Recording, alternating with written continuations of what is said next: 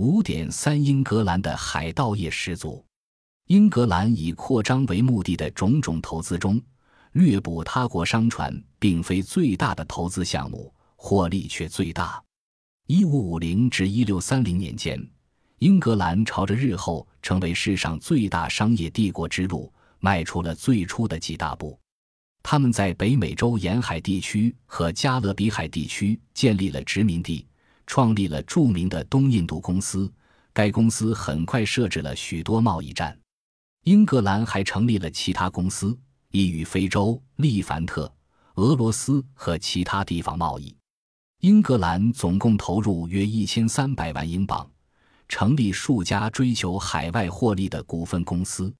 但其中最大宗的一笔投资，投入某种风险事业。极受政府特许并规范的海上劫掠事业，而西班牙和其属地为主要劫掠对象。英格兰以扩张为目的的种种投资中，掠捕他国商船并非最大的投资项目，获利却最大。有位史学家估算，一五八五至一六零三年，投资英国海盗的收益，平均达装备海盗船所耗成本的六成。对商业活动原本心怀疑虑的投资客，之所以出资投入海外扩张、海上劫掠的刺激迷人，是很大的诱因。只要看似有利可图，商人都会投资。但这时候的英格兰贵族和地位仅次于贵族的中上阶层，仍有许多人鄙视商业。对于只从事贸易的企业，他们的投资少之又少，因而。针对他们而发的宣传小册，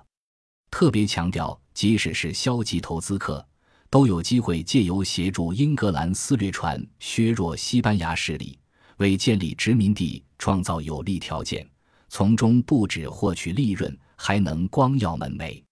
因为随着殖民地的建立，使异教徒改信基督教的传教事业以及其他非营利性的事业，随之有了开展空间。成就最不凡的海盗，例如德雷克，种种荣耀极深，其丰功伟绩成为流行叙事诗歌、大报的讴歌、报道题材，甚至成为布道的内容，从而替创业投资计划书的撰写者创造了不少现成可用的材料。非商人出身的投资客通常出资不多，但他们的参与至关紧要，因他们的参与。原本可能一心只想着土地的贵族，变成海军的有力支持者，最后在促成西班牙、葡萄牙帝国的示威上，海上劫掠的功劳大概比北欧诸强国还要大。海上劫掠为何如此重要？原因在于欧洲近代初期贸易的本质。当时，除了日益蓬勃的波罗的海谷物贸易这个重要的例外。欧洲的海上贸易几乎全是奢侈品贸易，包括香料、金银、毛皮和高级纺织品，以及后来的奴隶和糖。这些货物非常值钱，因而海盗船只要攻击一个目标得手，就能有丰厚利润回港。航运成本只占这些产品的最终成本的一小部分，因而将航运成本降到最低的诱因不大。与其节约对大局没什么影响的成本，而可能招来海盗洗劫，不如配置更多船员和许多火炮以提升安全性，为防海盗而加强武装，结果反倒又助长了海上劫掠风。因为每艘商船都配置武器自保，碰上收益不足而又有机会可劫掠他船以补足收益时，每一艘船自然而然立即变成海盗船。数百年间有所改变的都是下场的玩家，而非比赛。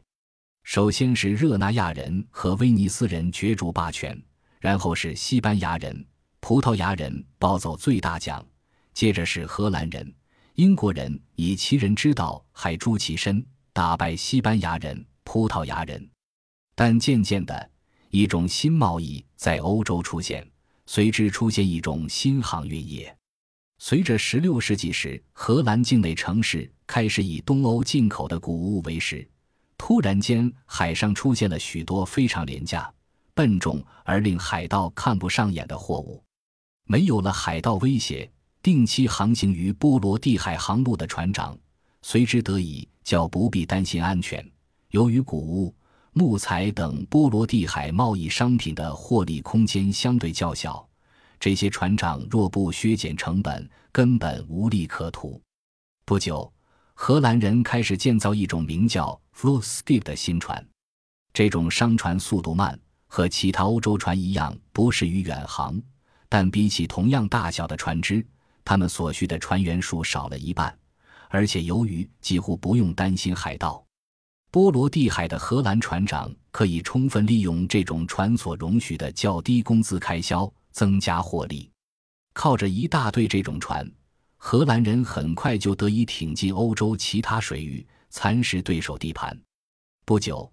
荷兰人主宰了几乎欧洲所有非奢侈品的海上运输业务，埃及等地方的谷物运到南欧几座大城的航运路线也掌控在他们手中。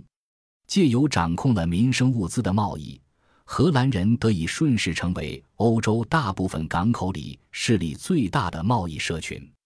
南欧的海上强权，由于在欧洲内部航路上的势力遭削弱。在洲际航路上又遭海盗劫掠，一一垮台。剩下荷兰人和仿效荷兰人的英国人争夺海上霸权和商业霸权。最后，英国人胜出。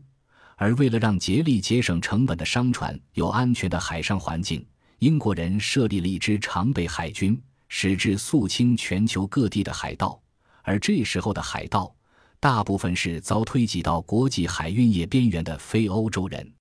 在这个新秩序下，任何武装贸易船都会受到英国海军怀疑和骚扰。但事实上，英国海军在打造的世界更类似于近代以前亚洲的世界，而英国海军那些赫赫有名的先驱，其实远更类似于他这时所持为罪犯而予打击的人物。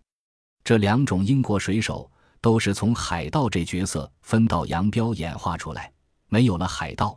这两种水手都不可能在最后成为海上霸主。